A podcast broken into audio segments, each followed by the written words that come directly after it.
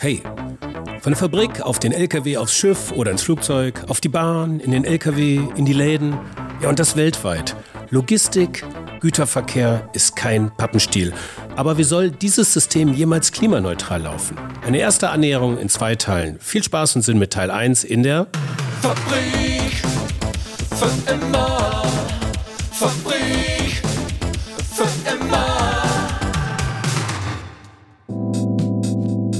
Hi, hi, hi und herzlich willkommen zur 80. Episode der Fabrik für immer. Mein Name ist, wie immer, Frank Schlieder und ich bin der Host dieser Podcast-Reihe.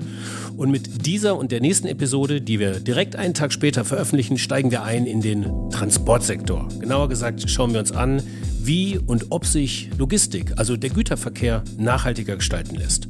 Und wie ihr das kennt aus der Fabrik, orientieren wir uns an vorhandenen Use Cases, also an Unternehmen, die sich auf den Weg gemacht haben, um in ihrem Bereich nachhaltiger, regenerativer wirtschaften zu können. Bei einem nachhaltigen Güterverkehr geht es nicht nur darum, generell auf Schiffe oder Flugzeuge zu verzichten. Es geht auch um andere Faktoren wie Zeit, Wettbewerb in den Märkten und die Bereitschaft auch der Kunden, treibhausgasreduzierter zu planen. Was es genau damit auf sich hat, das hört ihr jetzt in dem ersten Teil, wo wir einen Sofa-Spediteur zu Gast haben. Was das ist, auch das hört ihr gleich. Ähm, und im zweiten Teil haben wir jemanden zu Gast, der sich das Thema Tracking von Treibhausgasemissionen zur Brust genommen hat und eine technologische Lösung dafür gefunden hat. Wie gesagt, eine erste Annäherung an den Bereich des nachhaltigen Güterverkehrs, der nachhaltigen Logistik, ein Spediteur und ein Digitalunternehmer.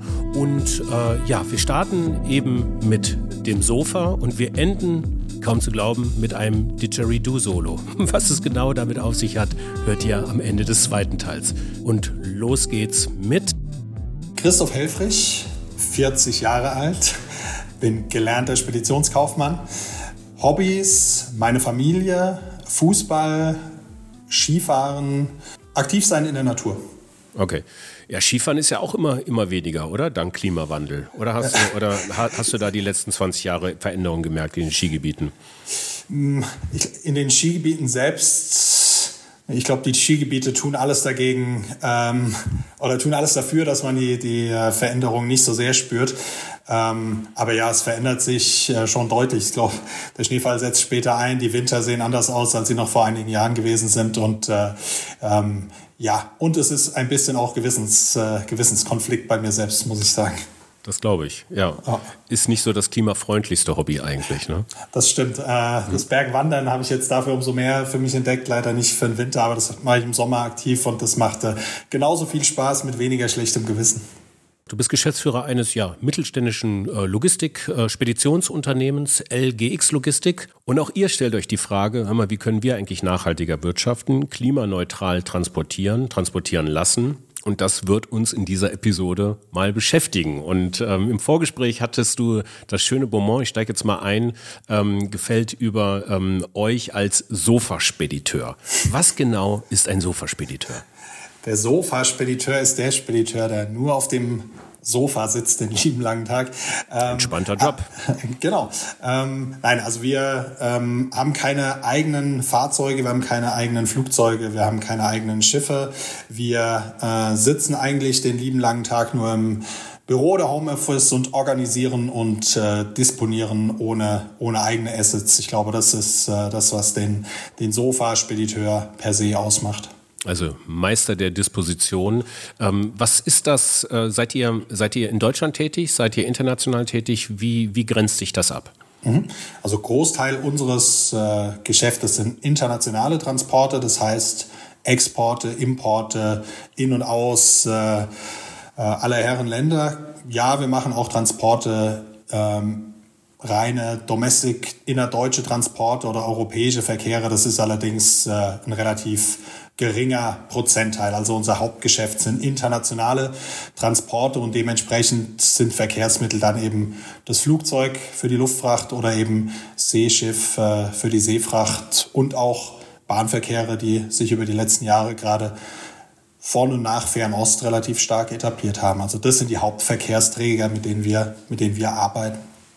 Bahnverkehre nach Fern, nach Fernost auch, die transsibirische Eisenbahn oder was oder was gibt's da? Welche welche lange welche Ja, langen genau. Verkehrsstrecken werden da genau. gebaut? Also im Prinzip ist es genau das. Also es gibt mittlerweile diverse Bahnterminals äh, in China und entsprechende Verbindungen. Die Züge äh, fahren dann über Russland, Weißrussland, Polen, bis sie hier dann irgendwann in Hamburg oder in Duisburg oder auch an anderen, an anderen Bahnstationen enden. Also ja, so ein bisschen die, die neue Seidenstraße, die sich da über die letzten Jahre entwickelt hat und die jetzt äh, ja, sich auch großer Beliebtheit erfreut, gerade ähm, durch die Engpässe, die es stellenweise in der Seefracht gegeben hat, gibt es doch viele Leute, die oder viele Unternehmen, die ihre Waren mittlerweile auf der Bahn transportieren lassen. Ich sage mal, es ist vielleicht so ein bisschen der Mittelweg äh, zwischen, der, zwischen der Luftfracht und, äh, und der Seefracht. Ja, okay.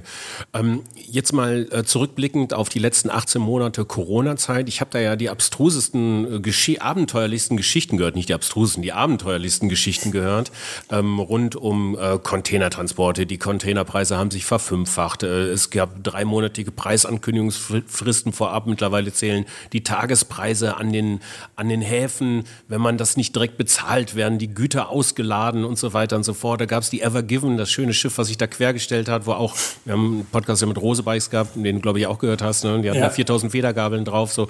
Wie viele graue Haare sind dir da die letzten, die letzten 18 Monate eigentlich gewachsen? Es waren nicht so viel graue Haare, um ehrlich zu sein. Also es ist ein Teil unseres Geschäfts und ich glaube, es gab es auch schon früher, dass es auf äh, bestimmten Lanes dann immer mal wieder Schwierigkeiten, Engpässe, Verzögerungen gegeben hat. Ähm, das Neue war jetzt, dass es äh, wirklich global war, ähm, dass es keine, kein Verkehrsträger, keine äh, Linie, keine Destination mehr gab, die eigentlich nicht davon betroffen war. Also das Ausmaß ist sicher ein komplett neues und die Frachtpreise, die Entwicklung der Frachtpreise über die letzten zwei Jahre ist natürlich auch etwas, was wir vorher ja, in der Art und Weise nicht gekannt haben. Ähm, viele Jahre waren Frachtpreise, das Niveau der Frachtpreise war relativ gleich gewesen. Klar, es gab immer mal wieder Auf- und Ups, es gab Peaks, ähm, dann war mal Chinese New Year oder hier das Vorweihnachtsgeschäft. Also es gab schon immer wieder Peaks, aber so einen extremen Anstieg auch der Frachtpreise und die ähm, äh, Knappheit an Kapazitäten auch auf Ver Verkehrsträgern, das ist sicherlich äh, für mich zumindest in meiner Zeit, seitdem ich in der Logis Logistik bin, einmalig und eine große Herausforderung natürlich für uns Spediteure, aber vor allem, glaube ich, auch für, für unsere Kundschaft, für die Unternehmen, die auf ihre, die auf Waren angewiesen sind, um ihren Produktionsfluss am Laufen zu halten, die Liefertermine einhalten müssen. Ich glaube, für die, ja, für dieses, für dieses noch deutlich komplizierter. Wir sitzen nachher irgendwo ein bisschen zwischen den Stühlen und versuchen es trotzdem zu organisieren und schnellstmöglich hinzubekommen. Aber ich glaube, die wirklich Leidtragenden sind nachher die, ähm, ja, die produzierende Industrie selbst, also unsere Kundschaft.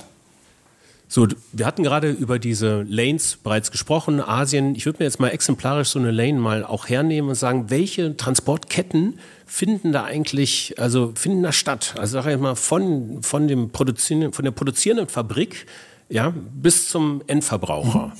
Wie viele Wege habe ich da eigentlich? Also jetzt nehmen wir einfach mal einen, Warenexport aus Deutschland. Wenn ich jetzt äh, in Deutschland wirklich etwas produziere und möchte es in die USA versenden, ähm, nehmen wir den Seeweg, dann ja, habe ich mein, mein äh, mein Containerschiff, was von Hamburg, vom Hamburger Hafen nach New York fährt. Ähm, wenn wir jetzt auf das Thema Emissionen zu sprechen kommen, habe ich aber natürlich auch einen Vortransport. Irgendwie muss die Ware, muss der Container von der produzierenden Fabrik auch an den Hafen kommen. Und allein da habe ich natürlich schon verschiedene Verkehrsträger, die ich einsetzen kann und die wiederum einen unterschiedlichen äh, CO2-Ausstoß haben. Also ich kann sagen, ich fahre jetzt die komplette Strecke. Ähm, rein mit dem LKW. Ich kriege irgendwo meinen leeren Container, bringe den zum Kunden, der Kunde belädt dort die Ware und dann fahre ich mit diesem Container auf der Straße per LKW an den, an den Hafen. Alternativ kann ich natürlich auch die Bahn nutzen. Das heißt, ich äh, fahre nur das kleine Stück vom äh, Lieferanten bis zum nächsten Bahnterminal äh, mit dem LKW und setze den Container dann auf die Bahn. Werde ich schlussendlich, wenn ich in Hamburg am Hafen bin, eine ganz andere. Kann ich da kurz einhaken, ja. Christoph? Das würde mich mal kurz interessieren. Bei der Bahn, wie attraktiv ist das eigentlich, ähm, ähm, das, sein, seine Güter auf die Bahn zu stellen für diese Anlieferung zu den Häfen? Ähm, es ist es ist attraktiv. Ähm, es ist preislich äh, attraktiver, als wenn ich jetzt eine Sendung, wir nennen das dann immer als LKW-Rundlauf fahre. Das heißt, wenn ich den leeren Container irgendwo vielleicht sogar am Hafen abnehmen muss und äh, bringe ihn zum Kunden und fahre ihn dann wieder zurück. Also es ist preislich deutlich äh, attraktiver. Es dauert allerdings auch wiederum einen Tick länger. Das heißt, äh, die Möglichkeit fällt manchmal einfach, ähm, raus, wenn, äh, wenn wir Kunden haben, die sagen, ich muss allerdings ganz dringend aufs nächste Schiff kommen und ich habe das sogenannte Closing, also mein, mein spätester Anmö äh, Anlieferzeitpunkt für den Container am Hafen ist schon übermorgen, dann kann ich einfach keine, ähm, kein Bahntransport mehr durchführen, weil es zu lange dauern würde. Dann bleibt mir nur die Alternative Lkw. Aber aus Emissionssicht ist sie natürlich deutlich äh, attraktiver als äh, einmal ähm, mit dem kompletten LKW durch die Nation zu reisen. Wenn ich äh, über mhm. die Westhäfen, Rotterdam oder Antwerpen rausgehe, dann habe ich noch die Möglichkeit, äh, Güter mit dem Binnenschiff äh, an die Häfen zu bringen. Also auch wieder eine weitere Alternative zum, äh, zum Vortransport per LKW. Also alleine auf dem Weg von und zu den Seehäfen hier in Europa haben wir diverse Möglichkeiten, ähm, Emissionen einzusparen und auch hier wieder Stichwort Transparenz, dem Kunden aufzuzeigen, Mensch, du hast hier Option A, du hast hier Option B, ähm, Preis, Laufzeit, CO2-Emissionen dem gegenübergestellt. Also alleine an so einem kurzen Transportweg doch relativ viele Möglichkeiten auch äh, Emissionen einzusparen und den CO2-Ausstoß so gering wie möglich zu halten. Ja, aber da ist die Ware ja noch nicht beim Verbraucher oder beim, oder beim Endkunden. Das heißt, ich habe noch einen Seehafen in den USA. Was sind da so die gängigsten, mit denen, also wo eure Waren also ankommen? Je nachdem, ob es, äh, ob es im Westen der USA ist, ob es im Osten der USA ist. Wir haben New York, äh, es wird auch viel über, über Montreal äh, reingeholt. Ich habe Westhäfen, äh, äh, San Francisco, Auckland, also da kommt es ein bisschen drauf an, äh, wo es final hingeht. Aber du hast vollkommen recht, auch danach stellt sich natürlich wieder die Frage, dann bin ich an dem Ankunftshafen, wie geht's weiter? Dann ist die Ware noch immer nicht beim Kunden. Gleiches Spiel auch hier wieder, setze ich es dann direkt am Hafen schon auf den LKW und äh, fahre es bis zum äh, Empfangsort oder nutze ich auch da vielleicht wieder eine Bahn, lasse den Container erstmal zu einem Bahnterminal im Inland fahren, um dann wirklich nur die letzte Meile sozusagen mit dem LKW zurückzulegen. Also auch da wieder ähm, das gleiche Modell. Auch da, wir reden alle von Seefracht, aber es gibt auch da verschiedene Optionen, wieder unter Verkehrsträger und äh, ja, einfach Möglichkeiten, Emissionen zu verringern. Stellenweise natürlich vorausgesetzt auch die gewünschte Laufzeit lässt es noch zu, denn dann kommen wir immer wieder an den Punkt, wenn ich halt einfach eine Ware habe und habe einen Liefertermin und ich muss diesen einhalten, dann wird es dem Kunden wenig helfen, wenn er ihn nicht einhält und sagt, dafür habe ich Emissionen gespart. Aber ähm, ja, äh, die Optionen sind einfach da und für viele Kunden sind sie gangbar und ich glaube, viele Kunden müssen einfach erstmal die Optionen aufgezeigt bekommen und die Unterschiede auch in den verschiedenen Emissionen sehen, um dann ja zu merken, oh, dann ähm, nehme ich vielleicht jetzt doch mal die Bahn als Vorlaufoption. Ihr arbeitet aber dann, ähm, jetzt Beispiel USA, dann auch mit ähm, Netzwerkspediteuren zusammen. Ihr habt Partner, mit denen ihr da zusammenarbeitet. Wie stehen die dann so dazu in den USA? Ist das bei denen auch schon Thema? Wird das auch in, in, in der Partnerschaft offen thematisiert? Weil da habt ihr ja Einfluss dann. Ne? Ja, genau, wir haben Einfluss. Ähm, mein Bauchgefühl sagt, das ist in, äh, in vielen anderen Ländern äh, noch nicht so äh, es, hat, es hat noch nicht so einen hohen Stellenwert wie, äh, wie bei uns. Aber ich glaube auch da, dass es, äh, dass es einen Wandel geben wird. Ich werde jetzt äh, zeitnah auch wieder mit, äh, mit unserem US-Partner mich zusammensetzen, gewisse Dinge diskutieren und auch da wird das Thema Nachhaltigkeit äh, ähm, ja, Bestandteil sein. Und dann bin ich einfach mal äh, gespannt, für wie relevant er es im Moment äh, für seine US-Kunden betrachtet. Aber auch da glaube ich, dass es einfach ein, ein Prozess sein wird, der vielleicht in bestimmten Ländern noch gar nicht begonnen hat oder der noch sehr, sehr äh, stark am Anfang steht. Aber nochmal, wenn man reflektiert und schaut, wo stehen wir denn beim Thema Nachhaltigkeit, gerade in der Logistik, äh, und das haben ja auch wir getan vor einigen Monaten oder Jahren, müssen wir auch feststellen, dass es noch sehr, sehr stark in den Kinderschuhen steckt. Deshalb ähm, mhm. bei, uns, bei uns gewinnt es immer mehr einen Stellenwert. Trotzdem liegt noch viel Arbeit vor uns und ich glaube, in anderen Ländern ist es, äh, ist es ähnlich. Ja. Also man kann in der Logistikkette aber jetzt generell schon ein paar Entscheidungen treffen. Das ist keine Raketenwissenschaft, bleibe ich beim LKW oder steige ich auf die Bahn um. Ähm, kritischer Faktor ist die Zeit in diesem Fall. Wenn ich da ein bisschen mich zeitlich unabhängig machen möchte als Kunde, als produzierendes Unternehmen, dann müsste ich wahrscheinlich ein bisschen mehr Lagerhaltung vorhalten, ähm, um dann auch ähm, ja, besser planen zu können. Das verursacht dann aber wahrscheinlich wieder andere finanzielle Aufwände.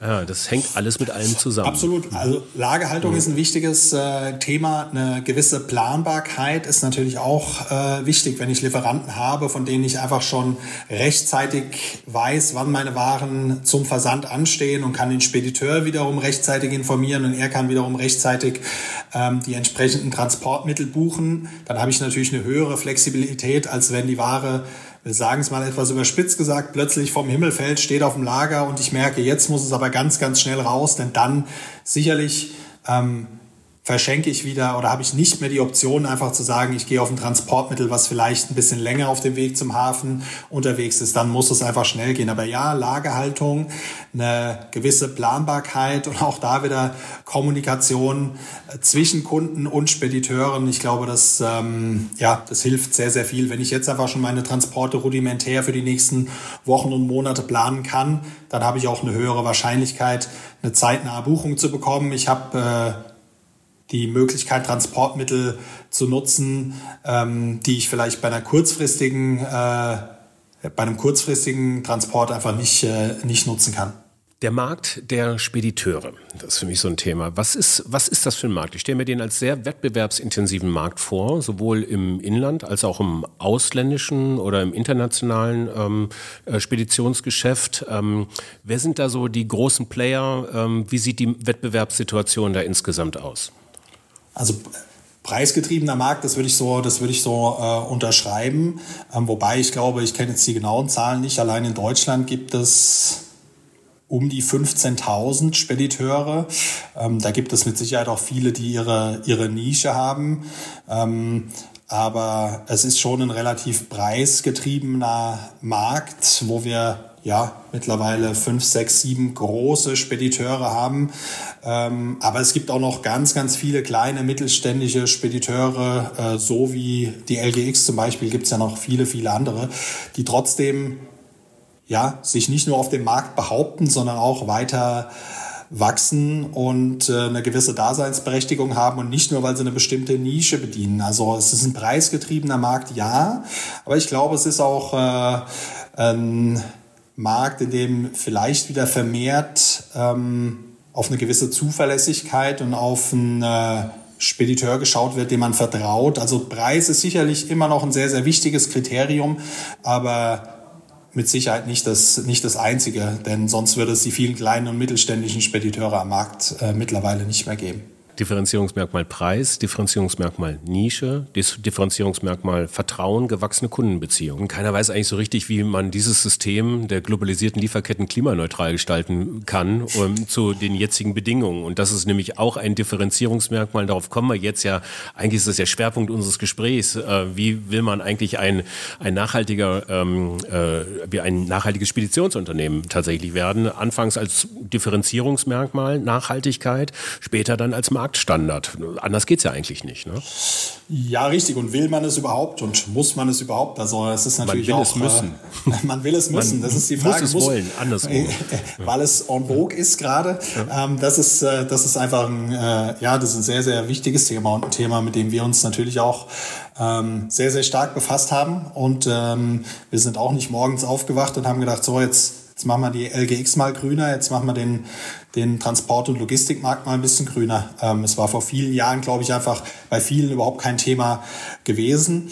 Und äh, ja, wir haben uns auch ein bisschen anstecken lassen durch, äh, durch einen Kunden, den wir haben und haben uns, äh, ja, haben dann so ein bisschen Feuer gefangen und überhaupt erstmal geschaut, ja Mensch, was gibt's denn in der Transport- und Logistikwelt ähm, zu dem Thema Nachhaltigkeit jetzt schon? Gibt's denn irgendwas, wo wir einfach sagen können, okay, das nehmen wir uns jetzt mal als Vorbild oder da partizipieren, partizipieren wir in irgendeiner Art und Weise und haben dann festgestellt, für mich nicht sonderlich überraschend, die äh, Logistik ist mal wieder nicht äh, vorne dabei, sondern eher, eher rückständig. Und es gibt in der Tat oder gab aus unserer Sicht wirklich relativ wenig Ansätze. Wir haben auch mit dem Speditions- und Logistikverband gesprochen und die haben uns das auch ein bisschen bestätigt, dass es, äh, dass es noch in den Kinderschuhen steckt. Wahrscheinlich steckt es noch in vielen Branchen in den Kinderschuhen, aber es gibt einfach kein fertiges Produkt oder ähnliches, wo wir sagen können, da bedienen wir uns jetzt einfach mal und machen unsere Logistik ein Stück weit grüner. Also ähm, ja, positiv. Wir haben sehr, sehr großes Feld, was wir anfangen können zu bespielen. Ähm, negativ, wir müssen einfach äh, dann oder vielleicht auch wieder positiv unsere eigenen Ideen entwickeln, umsetzen und schauen, äh, wie sie nachher von der Kundschaft auch angenommen werden. Wir glauben allerdings äh, per se, dass das Thema immer wichtiger werden wird und wir sind davon überzeugt, je früher wir uns damit beschäftigen, Wege aufzeigen, Lösungen finden, ähm, ja, umso größer nachher unser Vorteil, wenn es vielleicht in einigen Jahren äh, immer wichtiger wird, wenn vielleicht Gesetze, Gesetze geändert werden, Unternehmen dazu gezwungen werden, Zahlen offen zu legen, an dieser Schraube CO2-Emissionen zu drehen, dann sind wir gute Hoffnung, dass wir dann wirklich schon Produkte haben, die wir auch anbieten können und einen Wettbewerbsvorteil einfach haben. Wie geht man dann vor? Was sind so die First Steps in diesem Change Management? Also ähm, was habt ihr gemacht konkret? Eigentlich war es erstmal eine Bestandsaufnahme, zu schauen, was können wir zum einen an unserem Verhalten ändern, an unseren Gewohnheiten ändern. Wie gesagt, als Sofa-Spediteur ohne eigenen Fuhrpark, ohne eigene LKWs ähm, sind es sicherlich keine großen Stellschrauben, die man äh, die man drehen kann, aber es sind schon welche vorhanden. Also es geht natürlich äh, um die Firmenwagenflotte, es geht um, äh, wie kommen die Mitarbeiter zur Arbeit, das Thema, wie viel Papier muss wirklich noch gedruckt werden. Also es sind die kleinen Dinge, um, äh, wo wir wirklich einfach mal eine Bestandsaufnahme gemacht haben und haben geschaut, wo stehen wir und was können wir wirklich für uns tun, um, um Dinge zu ändern. Ähm, das Zweite ist dann natürlich zu schauen, okay, das Geschäft, das Geschäftsmodell, ähm, die Transporte, die wir nachher organisieren, was kann man denn da ändern? Was gibt's da denn schon? Ähm, welche Richtung schlägt die Branche ein? Schlägt sie überhaupt schon eine Richtung ein? Und haben auch da erstmal eine Bestandsaufnahme gemacht und haben gesehen, es gibt eigentlich kein wirkliches Produkt, was uns zufriedenstellt. Also es gab schon CO2-Rechner, wo man sagt, okay, jetzt kann ich für eine Luft- oder für eine Seefracht mal meinen ungefähren CO2-Ausstoß ermitteln. Die waren aus unserer Sicht aber relativ rudimentär und ja, ich sage es einfach mal, nicht nicht gut genug. Deshalb haben wir dann einfach geschaut, was können wir tun, welchen Partner können wir vielleicht finden, um äh, genauer zu machen, um unsere äh, Ansprüche zu befriedigen und äh, um nachher ein Produkt zu, äh, in der Hand zu haben, wo wir sagen können, damit können wir zu unseren Kunden gehen und damit glauben wir auch einen Mehrwert äh, zu schaffen. Welche Bereitschaft gibt es denn? Kommen, kommen Kunden aktiv auf euch zu schon ähm, in dem Bereich oder ist das doch, äh, also man muss da schon relativ von euch auch intrinsisch motiviert in diesen Prozess einsteigen? Ja, äh, und man muss so eine gewisse Ambivalenz auch aushalten können. Also ich glaube, das Thema Nachhaltigkeit ist einfach en vogue. Es wird überall diskutiert in, äh, äh, in Medien, auf gewissen Plattformen. Man liest tagtäglich darüber. Ähm, die Frage ist, wie weit ist es schon in den einzelnen Abteilungen des Unternehmens wirklich, äh, wie weit ist es schon fortgeschritten? Also ich glaube, wir haben gerade viele Geschäftsführer, viele Unternehmer, die darüber sprechen und die ihr Engagement zum Thema Nachhaltigkeit offenlegen, die sagen, ja, wir arbeiten an uns, um uns wirklich zu verbessern.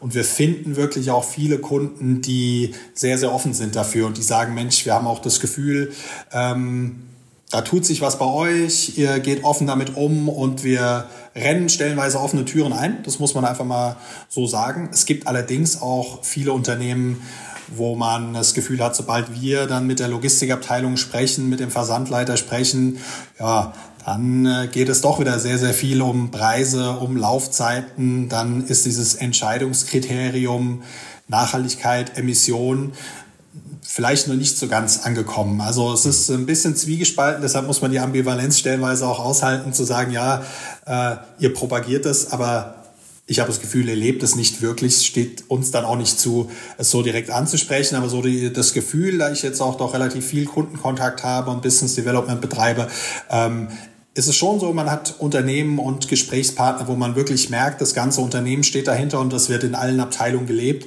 Es gibt aber, glaube ich, auch noch ganz, ganz viele, die da ähm, ja noch Verbesserungspotenzial haben, einfach den, den Gedanken äh, und diesen Ansatz auch in die einzelnen Abteilungen weiterzutragen. Ja.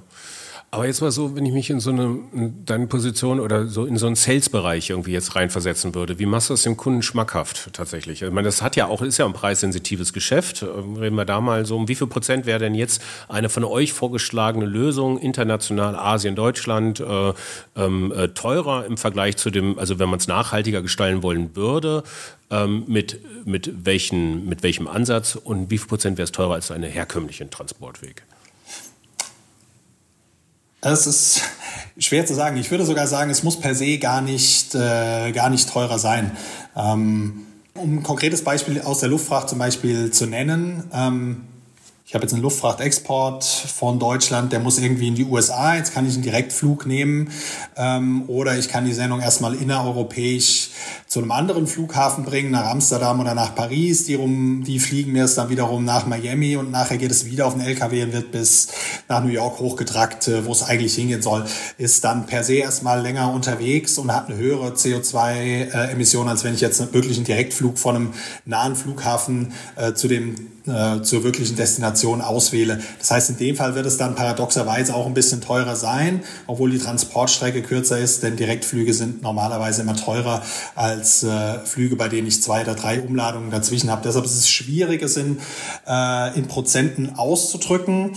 Ähm, aber es muss nicht zwingend, es muss nicht zwingend immer teurer sein. Wir können den Gedanken jetzt natürlich weiter spinnen. Soweit sind wir Stand jetzt noch nicht, aber wir, jetzt gehen wir mal auf den, auf die Seefracht. Wenn ich jetzt eine Abfahrt habe von einem Schiff aus Shanghai nach Rotterdam, nach Hamburg zu unseren Seehäfen und ich weiß, es ist ein sehr, sehr altes Schiff, was für die nächste Abfahrt eingesetzt wird, dann könnte ich ja in der Theorie auch sagen, gut, dann warte ich noch eine Woche und gehe auf ein moderneres Schiff, was eine geringere CO2-Emission äh, hat, weil es einfach äh, ähm, äh, ja, vielleicht schon mit LNG, mit verflüssigtem Erdgas fährt, was es da auch immer für, für Methoden gibt. Also das ist jetzt schon ein bisschen in die, in die, ähm, in die Zukunft gesprochen, denn soweit sind wir, wie gesagt, Stand jetzt noch nicht. Aber ich glaube, es gibt auch einfach, es wird auch zukünftig Möglichkeiten geben, Emissionen zu reduzieren und zu verringern, ohne die Transportkosten zwingend dadurch in die Höhe zu treiben. Also Stichwort wirklich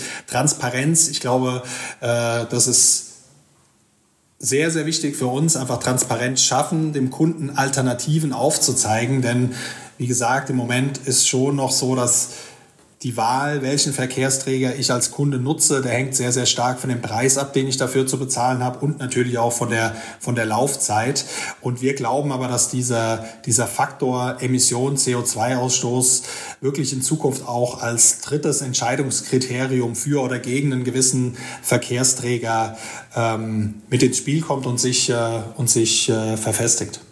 Ja, Entscheidungskriterium Preis, Entscheidungskriterium Laufzeit, jetzt neu im Angebot, Entscheidungskriterium Treibhausgasemissionen. Das setzt eine gewisse Transparenz überhaupt voraus von den Verbräuchen, die ich habe an Treibhausgasen. Ähm, und das ist auch die Verlinkung zu unserem nächsten Gast, ein Kooperationspartner von euch. Ähm, das ist die Firma Waves und ähm, der Gründer ist Armin Neises und der ist der Gast in der nächsten Episode, die direkt im Anschluss folgt. Nachhaltiger Güterverkehr, nachhaltige Logistik und äh, Transparenz in den Treibhausgasen. Christoph, ich bedanke mich mich für das Gespräch. Dir viel Spaß und Glück ähm, im weiteren Verlauf und ähm, auf bald. Vielen Dank fürs Gespräch. Alles Gute dir.